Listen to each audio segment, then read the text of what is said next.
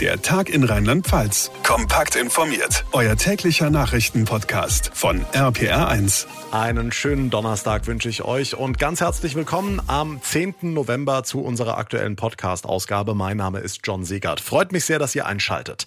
Seit Monaten wird über die Fußball-WM in Katar diskutiert und nächste Woche ist es schon soweit. Sonntag in einer Woche beginnt das umstrittene Turnier mit der Partie Katar gegen Ecuador.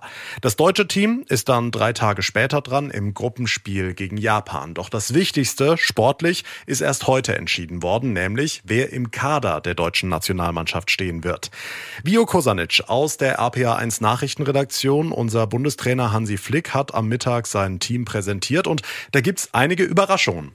So sieht's aus. Die wohl größte dürfte sein, dass Mats Hummels nicht mit nach Katar fliegen wird. Trotz WM-Titel 2014 und 76 absolvierten Länderspielen reicht es für den Innenverteidiger vom BVB nicht für eine WM-Nominierung unter Hansi Flick. Wir haben uns für einen jüngeren Spieler entschieden, nicht gegen Mats, sondern wir haben uns für die Mannschaft entschieden. Mats kann, glaube ich, jeder Mannschaft äh, gut tun und äh, trotzdem war das für uns einfach auch den Blick dann eher so in die Zukunft. Jünger heißt in dem Fall Lukas Klostermann von RB Leipzig. Überraschung Nummer zwei. Marco Reus verpasst verletzungsbedingt seine zweite WM, musste ja schon 2014 zu Hause bleiben, aber er kämpft noch immer mit einer Entzündung im Fuß.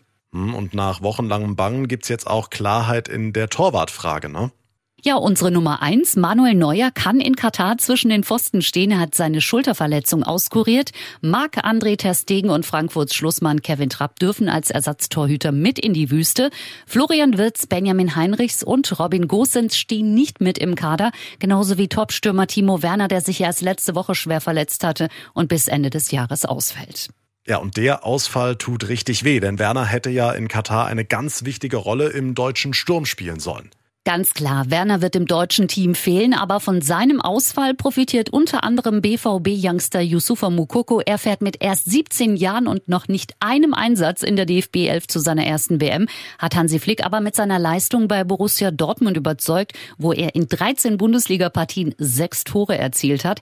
Ansonsten werden die Weltmeister Mario Götz und Thomas Müller sowie Niklas Füllkrug und Karim Adeyemi hoffentlich für viele Tore in Katar sorgen. Jetzt ist die WM in Katar ja sehr umstritten. Ich habe es eingangs erwähnt. Menschenrechtsverletzungen, abfällige Äußerungen über Frauen oder Homosexuelle und, und, und. Hat Flick denn auch dazu was gesagt? Ja, Flick hat heute betont, die Menschenrechtslage in Katar mache ihn sprach- und fassungslos. Wir wollen uns da nicht wegducken, sondern wir wollen ganz klar auch auf die Missstände dann dementsprechend, wenn es passiert, auch dann aufmerksam machen. Und dafür stehe auch der DFB, sagt Flick. Wie und in welchem Ausmaß die Nationalelf auf die Missstände aufmerksam machen will, bleibt abzuwarten. Der Kader für die umstrittene Fußball-WM in Katar steht fest. Die deutsche Nationalmannschaft spielt am 23. November ihr erstes Spiel gegen Japan. Infos von Vio Kosanic. Dank dir.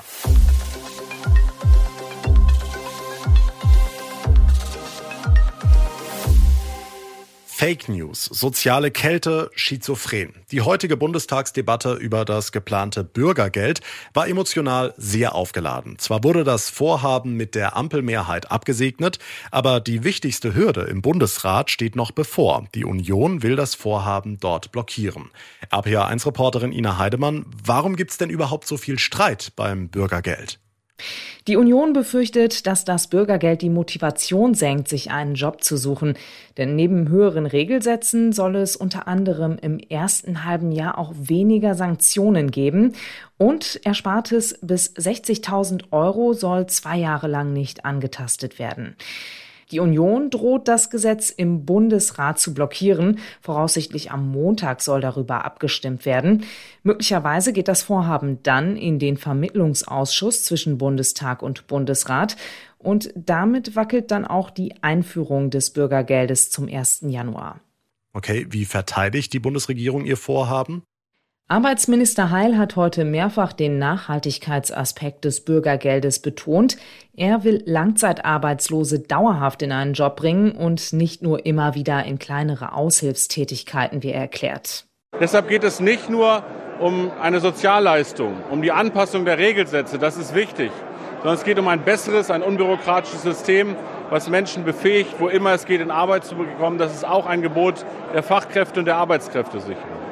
Wer zum Beispiel keine abgeschlossene Berufsausbildung hat und die dann nachholt, bekommt zum Bürgergeld 150 Euro im Monat dazu. Hm, außerdem wurde heute die Wohngeldreform beschlossen. Was ändert sich da konkret? Ja, um die Menschen aktuell weiter zu entlasten, soll der Kreis derjenigen, die Anspruch auf Wohngeld haben, erweitert werden. Zu den bisher ungefähr 600.000 Haushalten sollen dann noch einmal bis zu 1,4 Millionen weitere dazukommen. Durchschnittlich 190 Euro soll es dann mehr im Monat geben. Nach den aktuellen Zahlen des Bundesministeriums für Wohnen sind das im Schnitt dann 370 Euro im Monat für insgesamt circa zwei Millionen Haushalte. Die Infos von Ina Heidemann. Ja, Corona hatte auch sein Gutes. Irgendwie stutzt man immer ein bisschen, wenn dieser Satz fällt, aber es ist ein bisschen was dran. Das sieht man in Rheinland-Pfalz am besten in der Landeshauptstadt. Die Pandemie, der Impfstoff, der Erfolg von BioNTech, der Steuersegen für Mainz. So hängt das zusammen. Und das hat ihr jetzt den Titel der dynamischsten Großstadt Deutschlands eingebracht. RPA1-Reporter Olaf Holzbach, was genau soll das heißen und was haben die Menschen in Mainz davon? Also dynamisch heißt nach einer Studie des Instituts IW Consult, Mainz entwickelt sich derzeit am schnellsten, stößt die meisten Projekte an dank der BioNTech-Millionen. Der Bürger merkt's etwa am 365-Euro-Ticket für die Schüler und demnächst auch beim Klimaschutz. Wir haben auch vor, über eine Stiftung Möglichkeiten für die Mainzerinnen und Mainzer zu schaffen, dass sie ihre eigenen Ausbau von Elektromobilität oder auch Photovoltaik äh, bezuschussen lassen können, sodass wir damit einen Hebel haben, noch mehr an Projekten in der Mainz Mainzer Bürgerschaft auch umzusetzen. Es ist eine Einladung auch zum Mitmachen. Michael Ebling vor ein paar Wochen, da war er noch nicht Innenminister, sondern Oberbürgermeister. 200 Millionen Euro sollen über die Stadtwerke in erneuerbare Energieprojekte fließen. Dynamisch, ja, wenn man sich's leisten kann. Das stimmt, aber das wird ja nicht ewig so weitergehen mit BioNTech. Und was dann? Ja, dann soll es andere Firmen geben, die an diesen Erfolg anknüpfen. Mainz als führender Biotechnologiestandort weltweit. Neben der Uni rollen die Bagger auf einem 120.000 Quadratmeter Gelände. Bürgermeister Günther Beck. Mainz ist in aller Munde. Äh, es gibt viele Anfragen von äh, Investoren, die auch äh, sozusagen die Nähe für diese Entwicklung hier in Mainz suchen. Und da wollen wir mit Hochdruck und mit Tempo eben die Voraussetzungen schaffen für all diejenigen, die entsprechend eben investieren investieren und bauen wolle. Wenn das klappt, entstehen tausende neue Jobs und dann wird es nicht mehr nur von BioNTech abhängen. Mainz ist die dynamischste deutsche Großstadt, heißt es in einer Studie. Die Steuereinnahmen machen es möglich. Olaf Holzbach war das mit den Infos. Morgen ist der 11.11. .11. und damit nicht nur Start in die fünfte Jahreszeit, sondern auch, genau, St. Martin. Heißt, sobald es dunkel ist, werden uns vielerorts wieder Kinder mit bunten Laternen begegnen. So zum Beispiel auch im pfälzischen Ruppertsberg. Hier hat das Martinsfest jedes Jahr eine ganz besondere Bedeutung, denn die Kita und die Kirche in dem kleinen Örtchen sind nach dem Heiligen benannt. Und RPA1 Kirchenreporterin Franka Wolf war für uns bei den Vorbereitungen in der katholischen Kita St. Martin Martin mit dabei. Und hier wird schon seit Tagen fleißig geprobt. Gerade werden die Martinslieder hier einstudiert.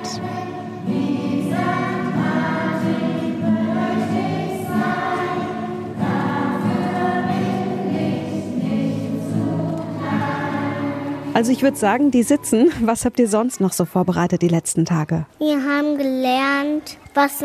Martin alles so getan hat.